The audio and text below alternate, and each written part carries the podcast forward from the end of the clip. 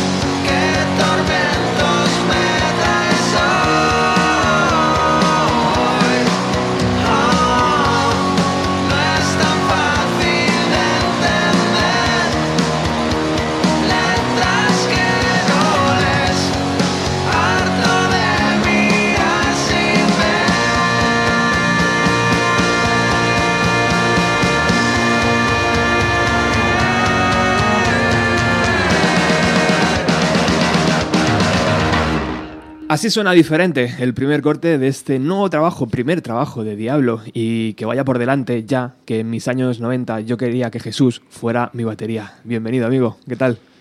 Muy buenas, ¿cómo estás? Para mí eras el ideal de la batería, tío. Perfecto, ¿En serio? ¿sabes? Ahí aporreando con personalidad. Joder, macho, me, me, me saltan los colores. Bueno, muchas, gracias. Muchas gracias por acercarte hasta los estudios. A ti por invitarme. Eh, lo decíamos al principio del programa. eh, no sé si al final acabas hasta los, hasta los huevos de que te pregunten cada dos por tres por tu anterior banda.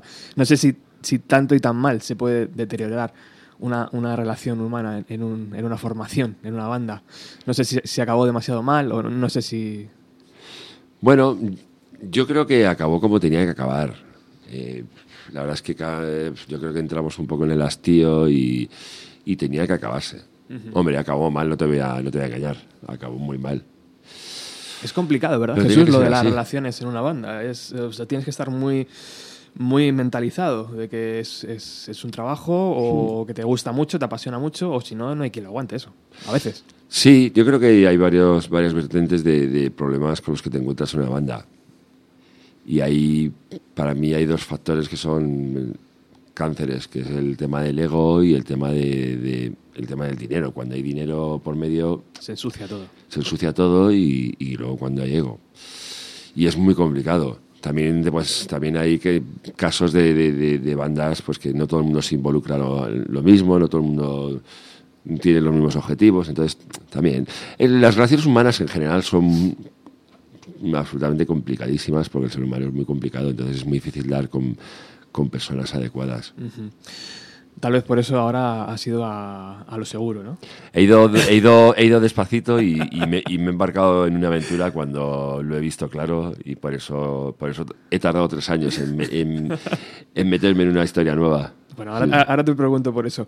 Eh, si te pregunto por New Day, Eh, pues New Day, sí, pues New Day es, es un proyecto, Day se- es un proyecto que se arrancó justo al final de, de- de la época de, de Dover. Ujú. Amparo y yo empezamos a, a maquetar unas canciones. Y bueno, la verdad es que toda la ruptura de- de- del grupo, la ruptura de todo por ciertos motivos que no, no vienen a cuento exponer ahora, pero bueno, eh, al final hizo que yo rompiera también con, con- con ese mm, proyecto que es que al principio lo arran- arrancamos Amparo y yo. Y bueno, también pues es un, es un proyecto que está muy bien. ¿has escuchado las canciones? sí, sí, claro. Sí, además, algunas, algunas. mm, La mitad de las canciones del, del primer disco las trabajé yo en producción con Amparo. De hecho, hay arreglos míos ahí. Oh.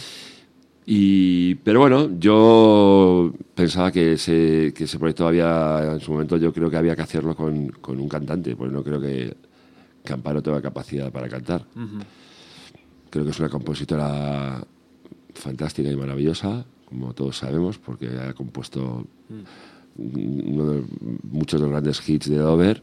Y, pero yo creo que la, la voz es algo muy importante en un grupo y tienes que dar con la persona adecuada.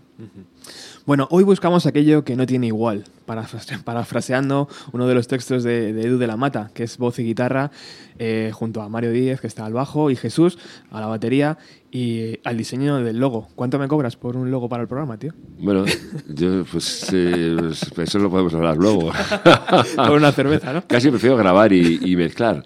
Mi, mi, mi, mi faceta de diseñador, yo, yo cuando... Bueno, la, la portada de Bill King to Me es mía, de hecho. Sí, sí, Es mítica. que cuando, cuando Do- Dover explotó, yo estaba en un estudio de diseño gráfico y era, Sí. era mi profesión, de hecho. De hecho, ¿no fue así como se llegó a, Ju- a, Ju- a- a Julio Ruiz? Sí, efectivamente. de- Sí, sí. Fue, fue así. Estaba trabajando en, en un periódico Sí.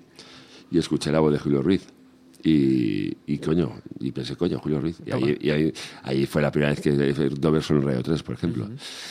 Y nada, y el logo, pues bueno, se me ocurrió hacer un logo de Diablo y quería hacer quería que, que la imagen fuera como muy limpia y muy sencilla. Y, de momento está siendo así. Luego ya para el siguiente disco ya veremos. Y ha funcionado muy bien. Sí, a mí el logo, la verdad es que estoy muy orgulloso de ese logo. Es algo muy, como muy sencillo. De hecho ya lo has puesto ahí en el parche de la batería enorme que sí, tienes el bombo. Sí, sí, sí. O sea, que, mola. Me, pillé un bombo muy grande para poner el logo muy grande. no, mentira. ese bombo de 28 tiene 20, tiene 20 años. Joder, es enorme, ¿eh? Es enorme. Es enorme, mola mucho. Bueno, Diablo se formó en mayo del 2018 y poquito a poquito y canción a canción nos convencen de que el diablo no es el malo de la peli, sino que nos quiere un montón. E-, esa es la idea, ¿no? Totalmente. yo creo que el espíritu de diablo en realidad es, el, diablo que todos llevamos dentro, ¿no? Que depende cómo sea esa persona, puede ser un diablo bueno o un diablo malo. pero yo me considero muy, muy diablo. Que, que conste que el nombre no fue idea mía, ¿eh? Porque mucha gente puede pensar, de hecho, esto es una, es una anécdota para, para, para, contar. Mucha gente puede pensar que, que fue idea mía por, por, el tema de Bill Me, que, que, tampoco fue idea mía en su momento, para nada.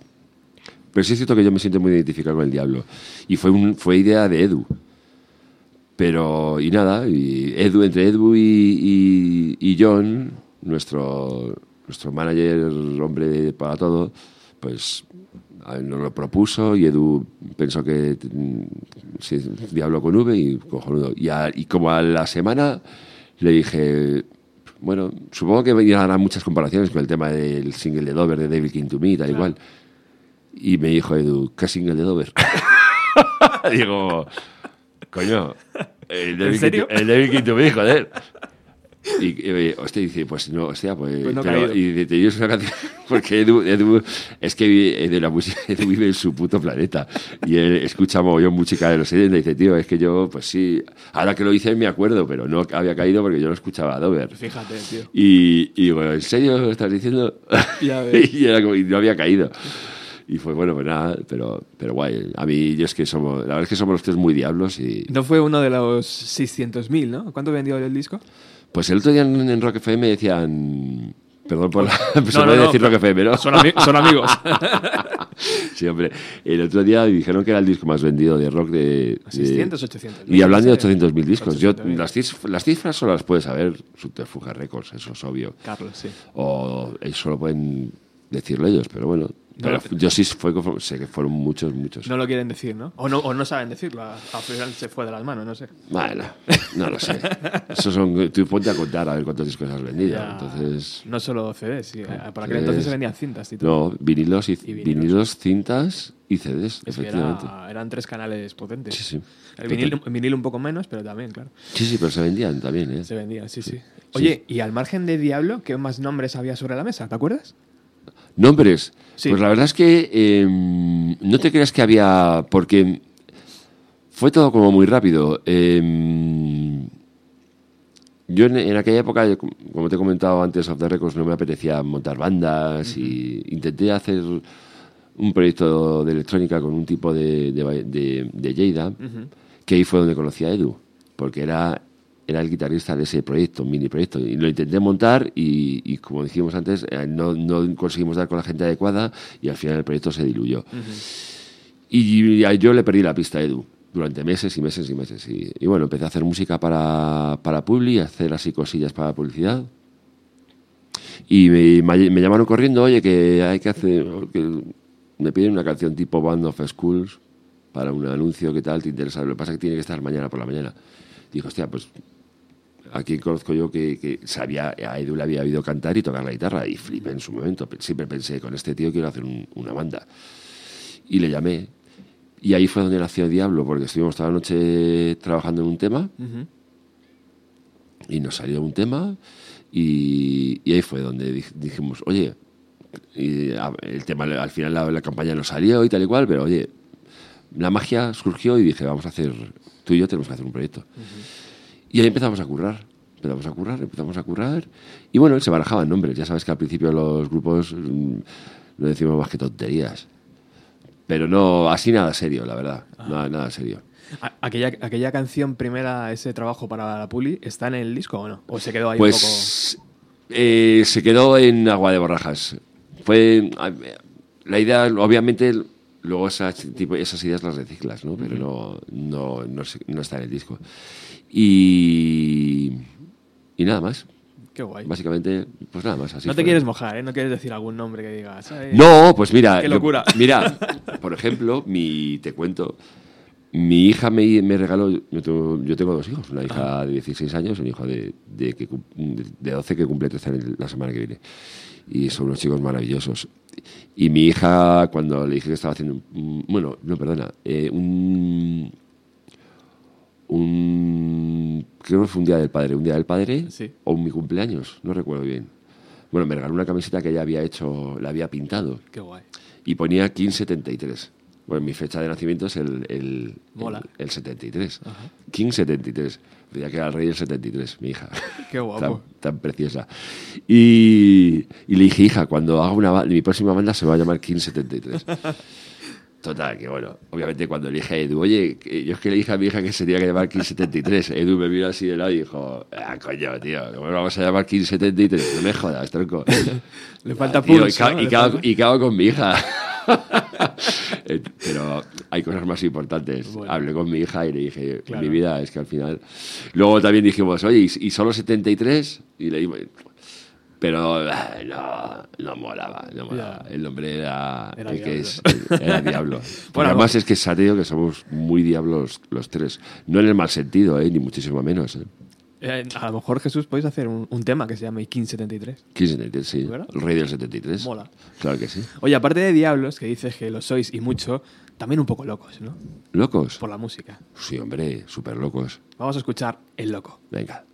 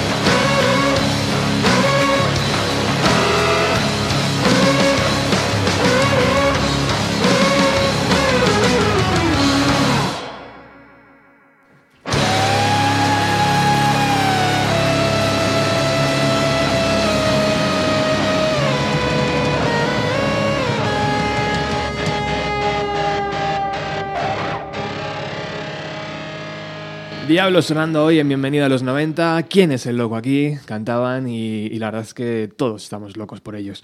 Sin tener disco físico, logran que se los rifen en Radio 3, eh, les llevan a la televisión a tocar y luego rodan un videoclip en Los Ángeles. Toma ya, ¿no?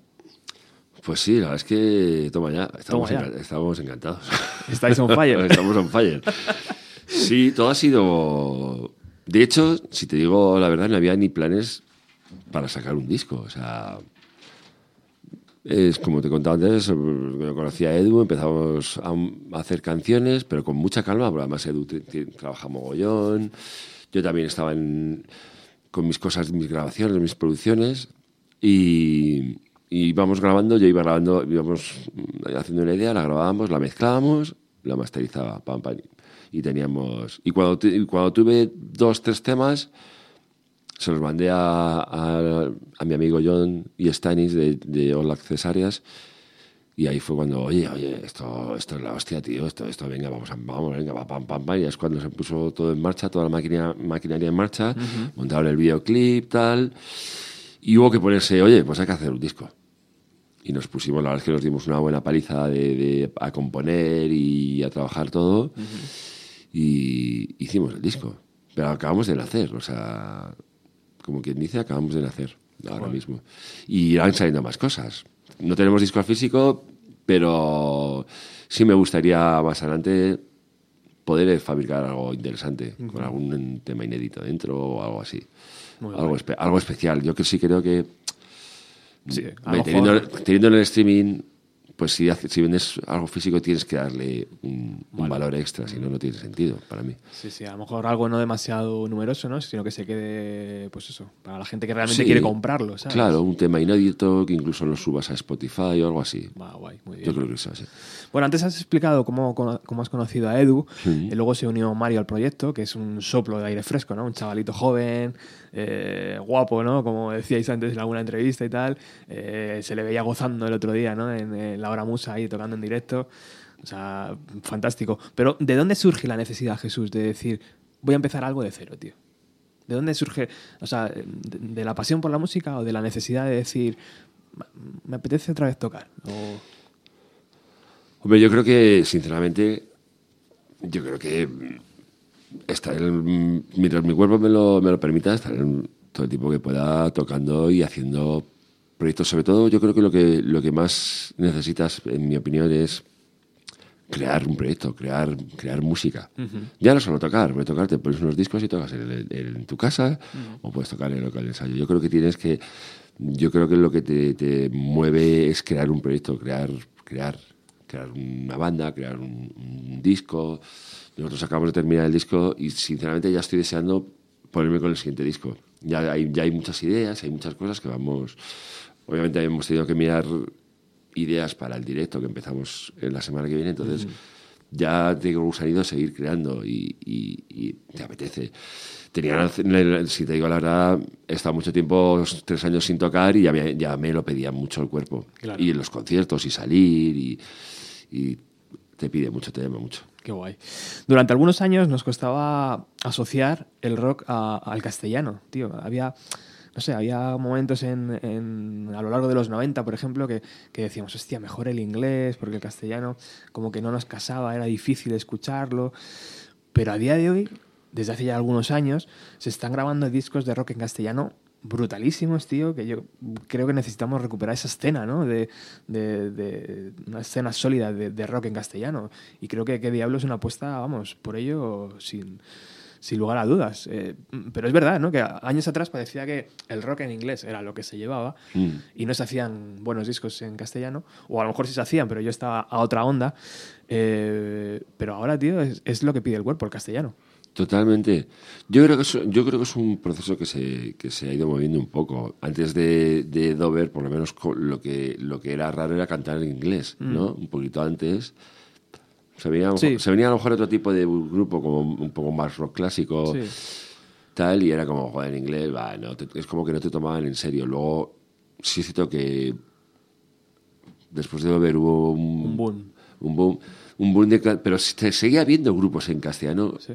Que canta, que molaban mucho, ¿eh? Si, si, lo, si lo pensamos, Bueno, a lo mejor un poquito después de Dover ya fue cuando empezaron a subir. Y ahora yo estoy contigo. Ahora hay, en general ya hay de todo, ¿eh? Sí. Yo creo que ya hoy hay, ya hay de todo. Tienes el caso de Morgan, por ejemplo. Eh, es- Sí, que sí. es la hostia. Que lo hacen en inglés, en castellano, tienen algunos temas en castellano.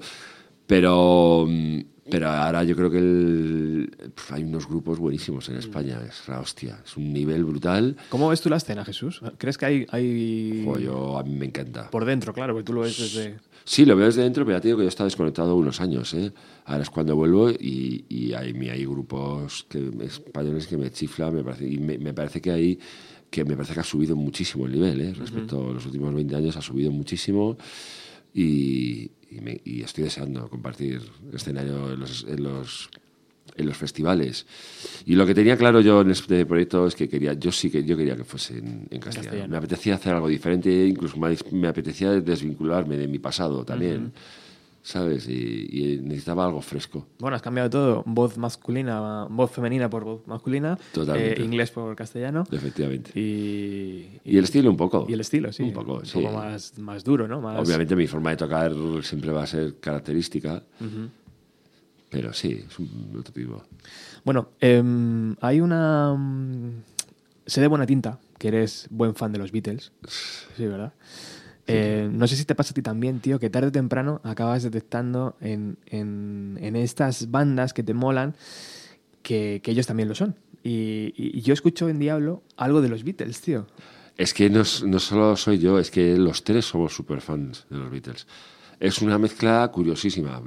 O sea, Hay, el- hay algo en, los- en el sonido, ¿verdad?, que, que se transmite. No eres consciente de ello, pero al final el que está al otro lado dice, uff, Sí, sí, no, a Edu, a Edu le chiflan los Beatles. Le chiflan y a Mario también. Y, y luego las armonías de, vo- de voces.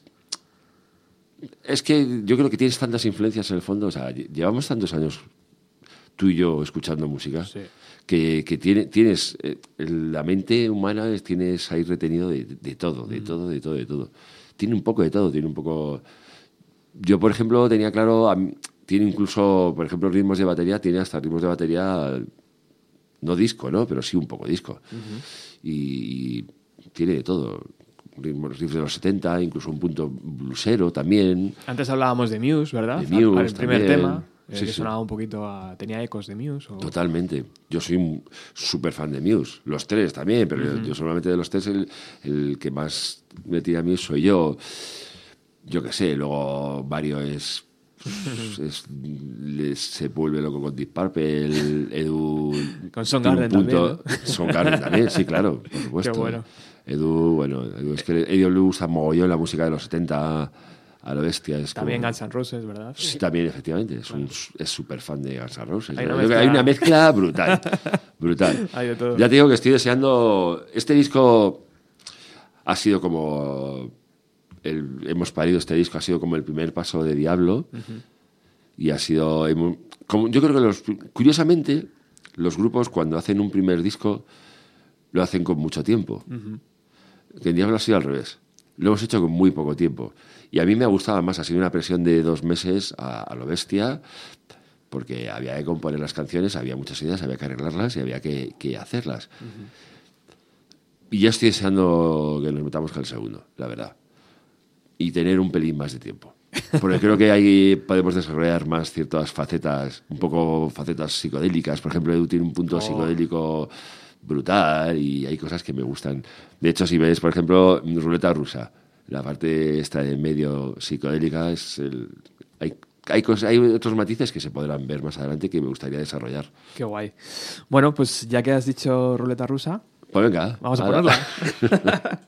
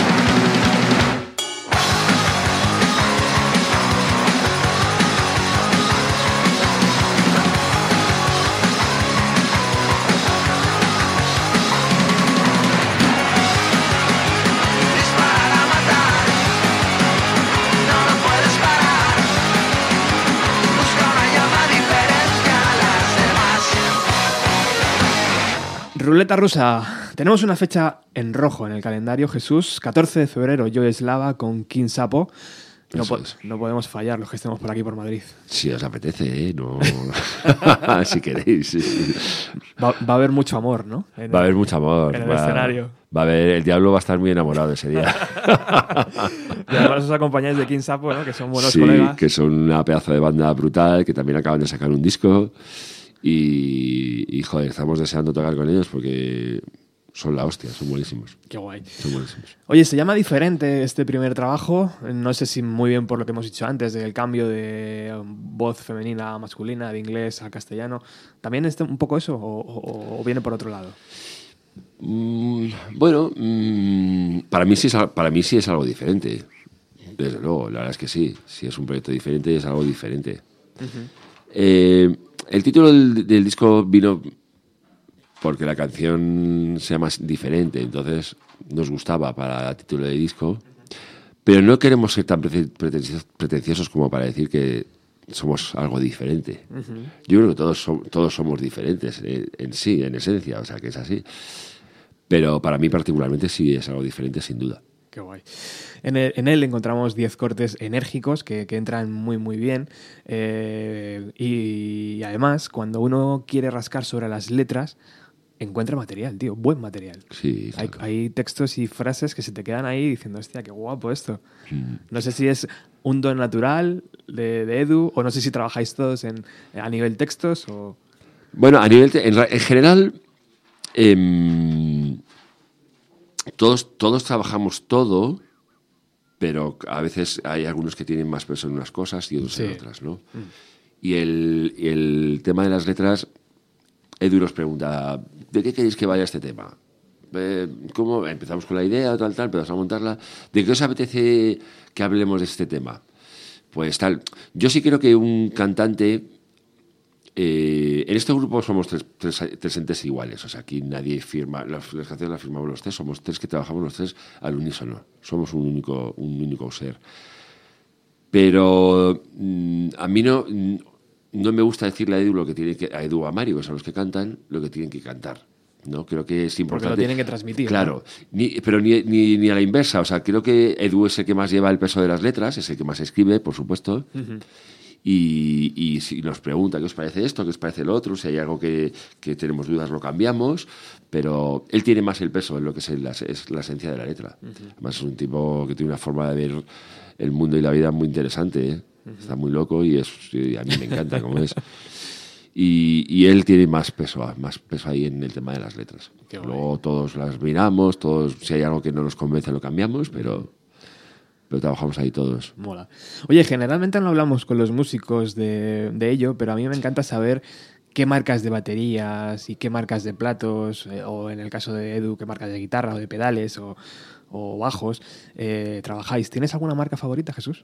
De que digas, joder, que estos hacen tío, unos bombos o unas cajas o lo que sea. Yo, yo la batería con la que... eh, la batería Diablo, Bombo Diablo, es una batería que me compré hace 20 años. Es una DW, que además me la, me la, me la hicieron por encargo.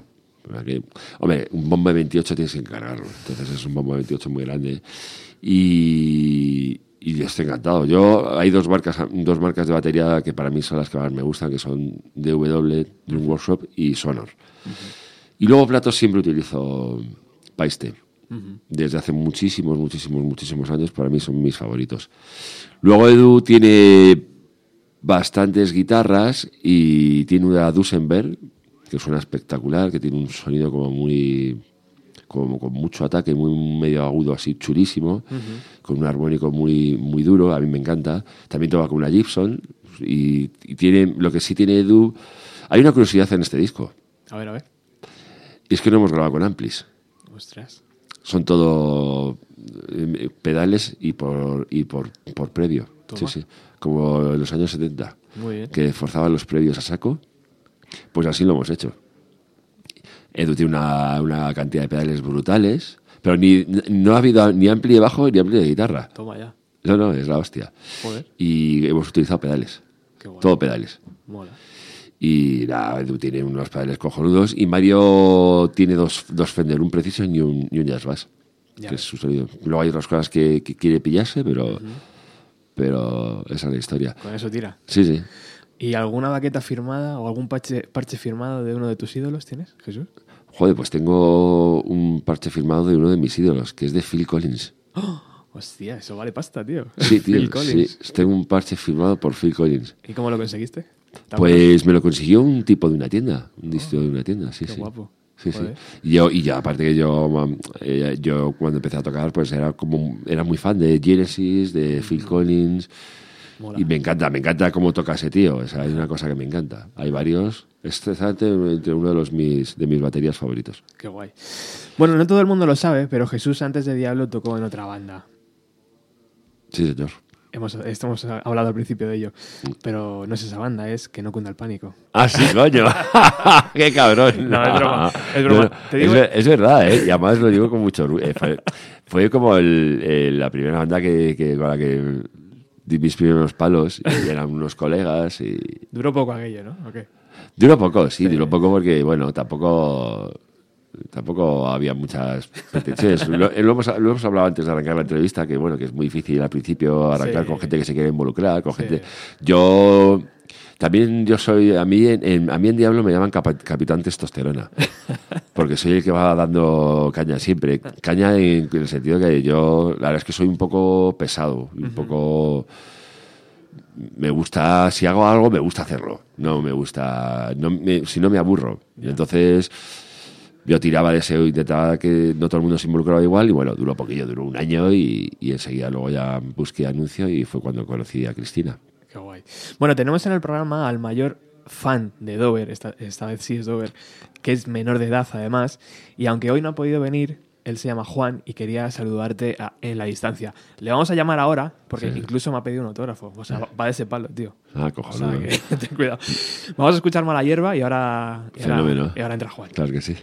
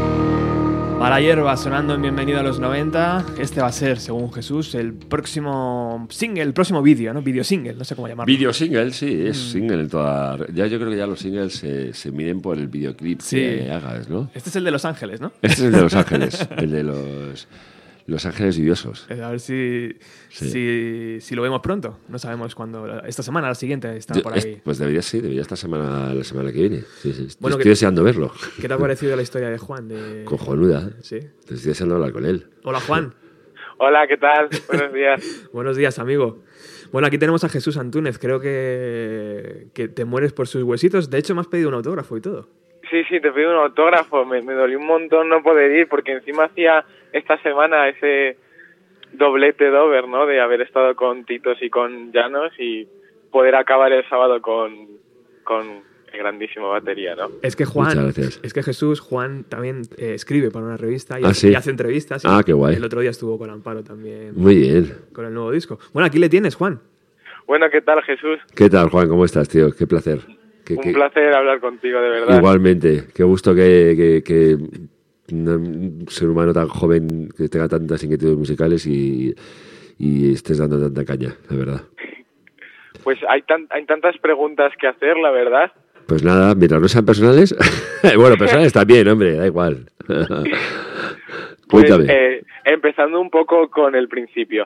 ¿Tú cómo notaste la diferencia de haber tocado en el Follow the City Lights después de haber hecho discos con tanta potencia en la batería como I Was Dead for Seven Weeks? Buena pregunta, macho. Pues tengo que decirte que me aburría bastante en directo. Sinceramente te lo digo. Me gustaba mucho porque, bueno, después de tantos discos, era cambiar un poco, cambiar un poco de tercio, pero echaba un poco de menos meterle más mano a la batería, la verdad. En- me resultaba a veces, eh, a veces no lo pasaba bien en directo incluso, fíjate lo que te digo. Echaba mucho de menos. Yo toda esa época de Dover, de la época electrónica y la época africana, eh, entré un poco en una fase de hastío porque yo soy un batería puro de rock, a mí no me gusta tocar otras cosas, la verdad, no me gusta. Pues sobre los directos queríamos preguntarte. Eh, pudimos ver que en la gira del Follow the City Lights Sí, se cambiaron completamente las canciones originales de Dover y dieron un toque en directo bastante más pop, ¿no? Podíamos ver como King George perdía totalmente ese overdrive de Amparo o Serenade tenía unos toques bastante madonescos, podemos decir. totalmente. Eh, ¿Tú estabas de acuerdo con aquel cambio del directo? A ver, cuando estás en un grupo, y sobre todo el, el grupo como era Dover, que, que era el grupo de las hermanas Llanos, pues tienes, tienes que ceñirte, o sea, tienes dos opciones, o te gusta o te vas, ¿no? Entonces, ya te digo que yo, aunque metí mucha mano en la producción, cosas cosas electrónicas, no, nunca me sentí realmente 100% cómodo tocando las canciones así, ni contando. Yo lo hubiese planteado de otra manera. Yo siempre, no, yo no hubiese perdido la esencia rock, que, era, que para mi gusto era la gracia que tenía Dover. Si, si lo ves, Jesús, Juan es un estudioso, ¿eh? Sí, sí, tío, te veo que te estás ahí a tope. Yo pensaba que, que- pensaba que te ibas a ceñir a los primeros discos de Dover, ¿eh? pero estás ahí. ¿eh? Muchas gracias. Nada, hombre. Y, y quería, quería preguntarte, ¿qué significó para ti el final de Dover? ¿Cómo lo viste? ¿Fue una liberación? En cierto modo, sí. En cierto modo, sí, porque yo creo que fue una liberación para todos, fíjate lo que te digo. Yo creo que fue una liberación para Cristina, para Amparo, incluso para Samu, que entró más tarde, y sobre todo para mí también. O sea, yo creo que fue para todos. Hay un refrán que dice que una puerta se cierra y cien se abren. Pues es un poco eso. Sí, yo creo que se tenía que terminar y, yo creo que tardó mucho en terminarse, porque, bueno, estiramos un poco y, y, pero sí, fue una liberación, verdad. Fue una, como una mala relación que al final se termina y, te das cuenta y ya está.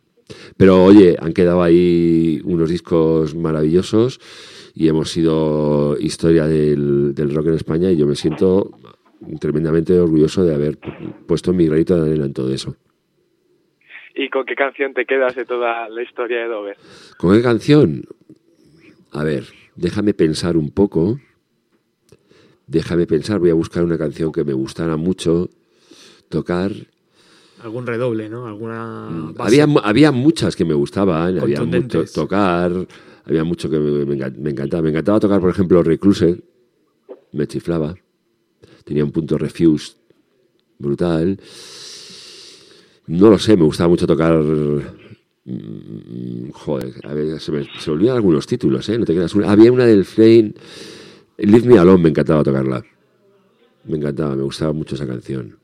Has cumplido hoy un, un sueño de, de un fan, Jesús, ¿eh? Mira, Sí. mira, Juan, está como cauto, pero expectante, ¿eh? De, Estás de tus ahí, ¿eh? respuestas. Sí, es verdad. Bueno, creo que podemos pasar a la última pregunta, ¿no, Robert? Sí, que se me acaba el tiempo, tío. Pues eh, nosotros ya hemos tenido la experiencia a través de, por ejemplo, Jordi Tello de Yogur Days, Sí. incluso el propio Álvaro Díez estuvo en el programa, Ah, qué bueno. Y quisimos hacerles una pregunta que nos tiene en vilo. En Bienvenido a los 90 nos hemos interesado mucho por aquellos músicos que se perdieron y no sabemos nada de ellos. Sí. Y en cuanto terminó Dover, bueno, significó un nuevo día para Amparo y para Titos, Sí. y lo entraste en Diablo. Pero, ¿qué pasó con Cristina? Nadie sabe nada de ella. ¿Qué es de Cristina? ¿Dónde está? Pues si te digo la verdad, no tengo ni idea, mucho. Ya te digo que mm, se terminó Dover y no hemos vuelto a hablar, porque no, no tengo ni idea. Espero que esté muy bien y que, y que siga haciendo música, porque es, es una compositora y una cantante fantástica, pero la verdad es que no sé nada de ella. Tendrías que preguntárselo a Amparo, que Amparo sí sabrá. ¿Y al- alguna pista de cómo encontrarla sin que esté Amparo de por medio? Ni idea, macho. Te lo digo en serio, ¿eh? No, no es broma. Fíjate cómo vienen los nuevos periodistas, ¿eh? Yo, de todas maneras, eh, por mi forma de ser, soy muy. Yo nunca miro para atrás. Yo cierro una puerta y la cierro. Claro. Yo soy muy. Hay mucho camino que recorrer y hay mucho que vivir en la vida como para mirar atrás. Entonces, Bueno, hemos tenido nuestro momento Dover al principio del programa ya, Juan, y creo que le estamos saturando a Jesús. ¿eh? no, De para nada, ¿eh? Yo, te, yo, soy, yo soy muy llano y directo. Si os tengo que mandar a tomar por culo, no tengo ninguna, ninguna duda en hacerlo. ¿Eh? Así que tú tranquilo. Bueno, Juan, le, le- le pido el autógrafo, ¿vale? Para dártelo Vale. el próximo Muchísimas día. gracias. Te dejo los calzoncillos, te los firmo. Chao, Juan. Un abrazo. Juan. Gracias por Gracias. todo. Bueno, pues ahí, ahí teníamos a, a Juan que te, Qué te- grande, ¿eh? Te digo de verdad que, que- que está ilusionado, estaba ilusionado. A lo mejor no ha dormido en toda la noche. Bueno, sí, habrá Sí, dormido, pero, sí, pero qué grande. pero le gusta, Hombre, le gusta mucho. sí. Eh, fíjate las preguntas, ¿eh? Que no son No, no, no, son preguntas pensadas, sí, Y sí. hilando fino. Sobre todo que es una maravilla que, que digo, que la gente joven, que haya gente joven Sí. que, que está ahí empapada de rock y, no- y que no esté escuchando reggaetón, joder. Claro, claro. Ya está bien, por favor. Bueno, repetimos la fecha para el- mm, todos los que se acaban de, de incorporar al podcast, aunque eso es difícil, ¿no? Porque si lo escuchas... es- Esto es un, la- un latiguillo de la radio antigua que ya no se utiliza. Tenemos una fecha, eh, día 14 de febrero, en Joy Slava, presentación de, de Diferente, de Diablo, es su primer trabajo. Están acompañados por King Sapo. Eh, las entradas ya están a la venta, ya se pueden adquirir. Eh, quedan apenas dos semanas ¿no? para ese bolo. ¿Qué nos vamos a, a encontrar allí? Eh, mucho rock, mucho amor. Mucho rock, mucho amor. Ese día el diablo va a repartir mucho, mucho, mucho amor. Estaba, está muy cariñoso. Y va a haber sorpresas, va a haber sorpresas. Vamos a tener invitados. Ah, qué guay. Vamos a tener varios invitados, sí. Qué guay. Y lo vamos a pasar súper bien. Además, la Joy, que es una sala que, que- que es cómoda, ¿no? Que, Sí, es, que es guay. sí, es guay. Van a venir los chicos de Sexy Zebra, van a venir los chicos de Presumido, que es un grupo que nos encanta, y algo haremos con King Sapo y, y alguna sorpresilla más. Ahí estamos. Muchísimas gracias, Jesús, por acercarte hasta No. este ratito de radio. Y nos vamos a despedir con Paraíso. Muchísimas gracias a vosotros. ¿Allí también está el diablo en el paraíso? Sí, el paraíso es en la casa del diablo. Chao, amigo. Chao.